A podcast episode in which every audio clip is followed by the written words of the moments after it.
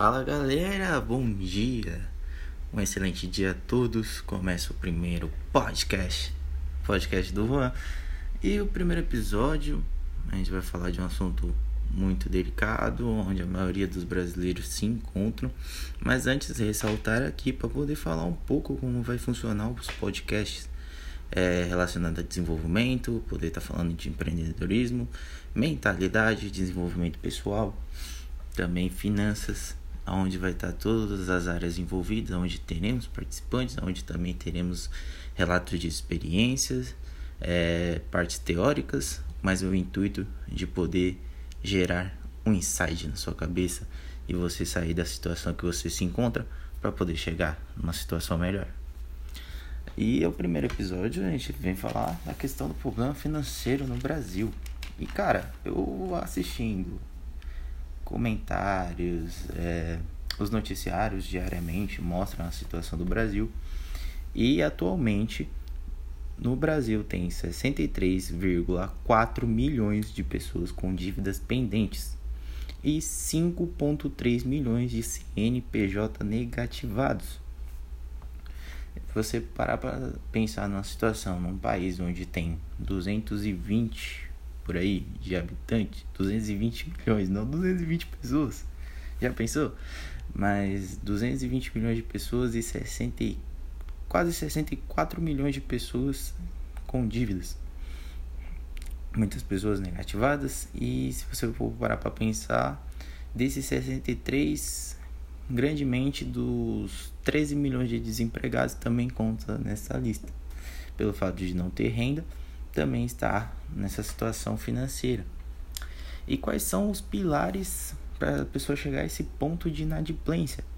É o desemprego, a diminuição da renda média familiar, compras para terceiros, que é um fator, cara, que eu não recomendo para ninguém.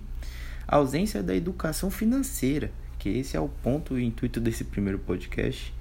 Falta de controles nos gastos, atraso de salários e enfermidades, que é uma situação que é imprevisível, que você não é, quando surge você não está preparado, que é o correto também se preparar. Então vamos falar desses pontos que são sete pilares que levam a pessoa a ficar com o nome no vermelho, a ter que ficar pagando juros e acabar entrando numa bola de neve. E o que, que podemos pensar e refletir para que esses erros não aconteçam conosco? É, a questão, o primeiro fato é o desemprego. O que, que gera desemprego atualmente? Falta de capacitação, é, os recursos antigos, o, o antigo método para você conseguir um emprego hoje já não é uma forma 100% garantida de você ter um bom salário. Muitas pessoas que têm um ensino superior estão trabalhando em outras funções pelo fato de não conseguir. É, a falta de aprendizado em outros idiomas, que o principal é o inglês, é outro fator que leva outras pessoas a serem contratadas e com isso aumenta o desemprego, a diminuição de empresas no Brasil, é, empresas é, de fora, né, multinacionais, são menores, é, a, como podemos dizer, os juros, os tributos para você construir uma empresa é muito complexo para você ter aqui no Brasil e as que permanecem é, são é, rigorosos. Então, para poder contratar uma pessoa não é mais somente a questão de caráter, é questão de habilidade e capacidade, onde eles procuram tá procurando os melhores. Se você não se encaixa, infelizmente você não consegue. E o outro fator, né, a questão da diminuição da renda média pelo número de famílias é, terem se reduzido. Então, muitas das vezes é uma renda contando com duas pessoas, muitas das vezes as pessoas solteiras e um outro fator que leva as pessoas à dívida é a compra para terceiros, que é o que? Você emprestar o seu cartão, você emprestar o seu cheque especial, você é, de alguma forma até mesmo o seu próprio dinheiro você emprestar para fulanos, até mesmo familiares ou colegas. E essas pessoas assumem o um compromisso contigo, mas no momento que é para pagar não consegue pagar. E com isso você acaba ficando com aquela dívida por mais que outra pessoa usufruiu, mas você usou com o seu nome ou até mesmo usou o recurso que você tinha para poder emprestar. E esse é um fator que muitas pessoas caem. E o principal de tudo isso é a ausência da educação financeira, que é o pilar, eu acredito assim que tirando o fator do desemprego, é um dos mais impactantes e que eu acredito que é o mais essencial que todos tinham que ter esse acesso à educação financeira, ao autocontrole, compreender o que é essencial e o que não é. Com a educação financeira você tem mais consciência na forma que você vê o dinheiro, a forma que você dá a mentalidade. Se você não está deixando eh, você ser servo do dinheiro ou você está sendo o mestre dele.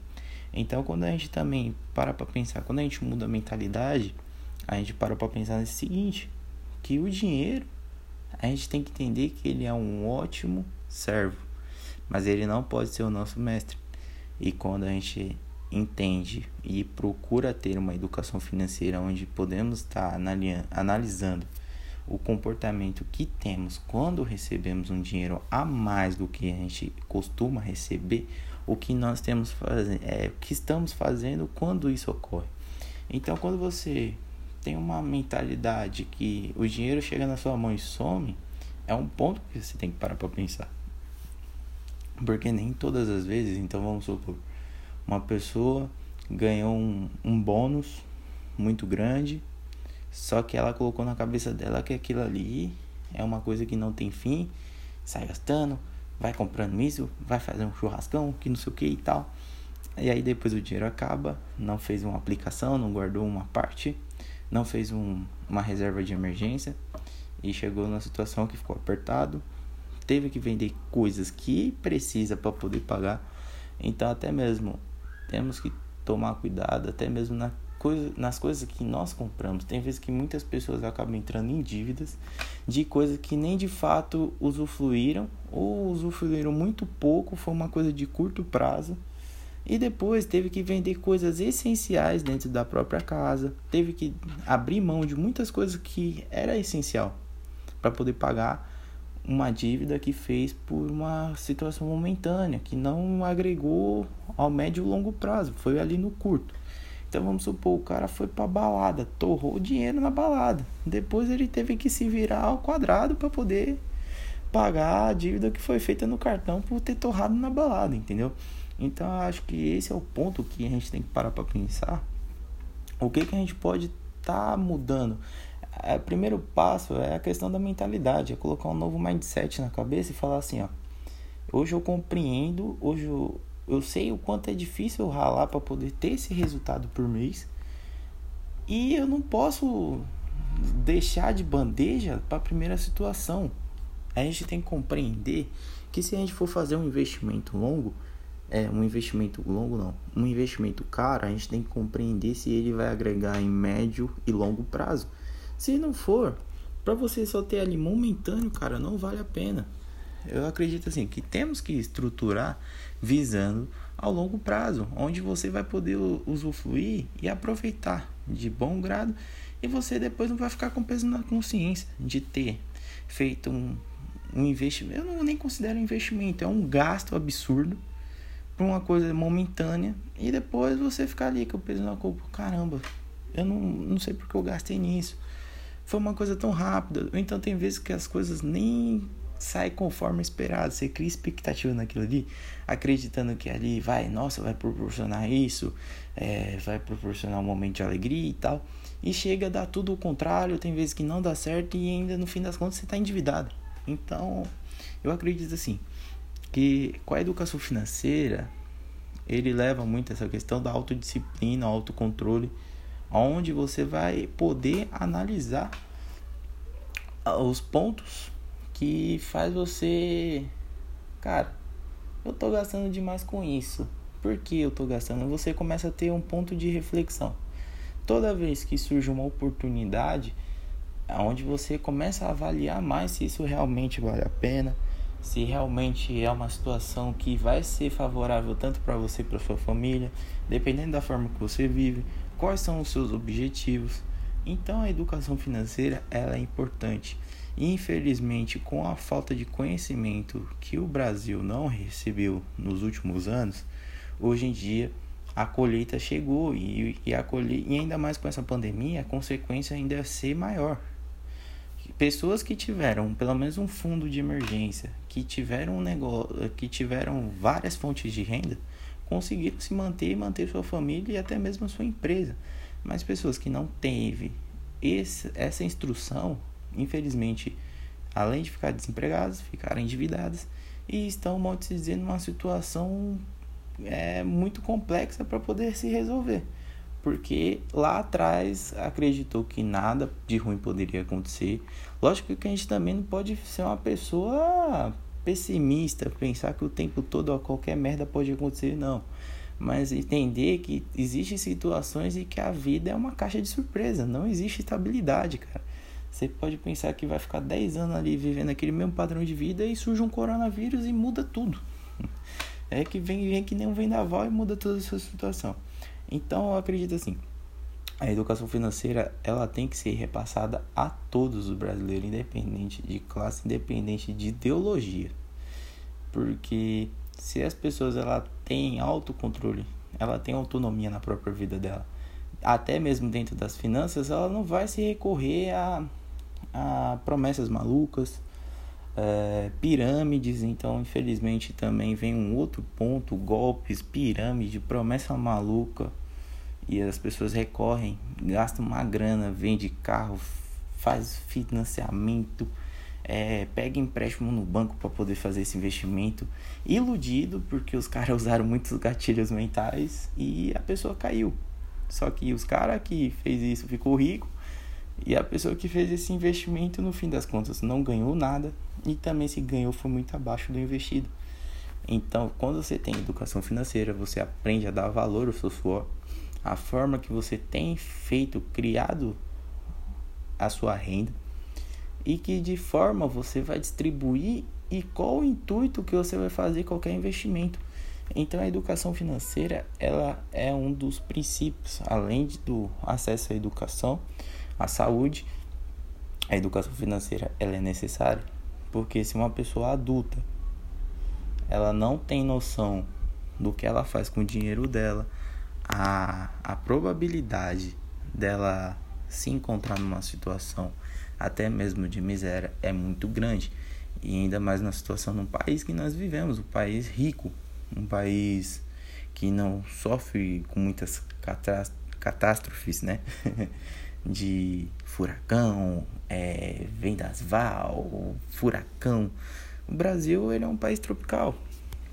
Modo de dizer, é um país na base do equilíbrio, tanto é que é considerado o pulmão do mundo. Tem uma, uma floresta repleta de, de diversidade. Muitas coisas ainda não foram de fato é, descobertas, né? E mesmo assim existe exploração. Isso daí não podemos deixar descartado. Mas mesmo assim, numa situação dessa, a gente vê que muitas pessoas, mesmo tendo recursos, mesmo tendo a faca e o queijo na mão, acabam se perdendo pela falta do acesso ao conhecimento.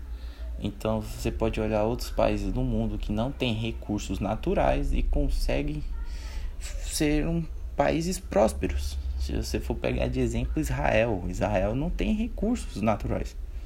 As coisas são escassas em, que, em quesito de natureza.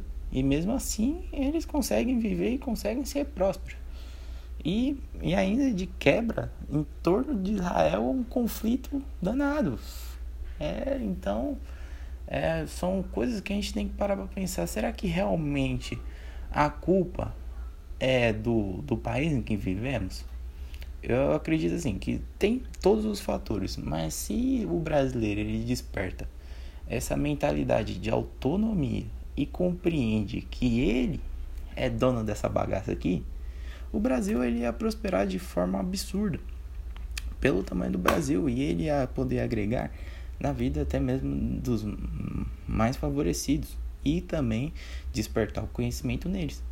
E hoje eu compreendo assim que esse é o primeiro ponto que a gente tem que parar para pensar, que é um dos pilares que o Brasil enfrenta e pode enfrentar mais ainda pós-pandemia. E eu acho que já para começar bem esse podcast, né, com, a primeira mensagem a deixar e parar para refletir, o que que você tem aprimorado aproveitando esse tempo que você ficou mais em casa, esse tempo que você teve a mais, as situações adversas que veio com você em questão financeira, para refletir. O que que você planeja agora para os próximos 10 anos e como você vai administrar suas finanças? Então esse é o primeiro podcast, acompanhe que eu vou estar à procura de fazer mais conteúdos. Quero também estar falando do questão de mentalidade, que é o principal, desenvolvimento pessoal. E pode mandando sugestões, entrando em contato que o Juanzinho aqui está à disposição. Muito obrigado por tirar esse momento para ouvir e é nóis.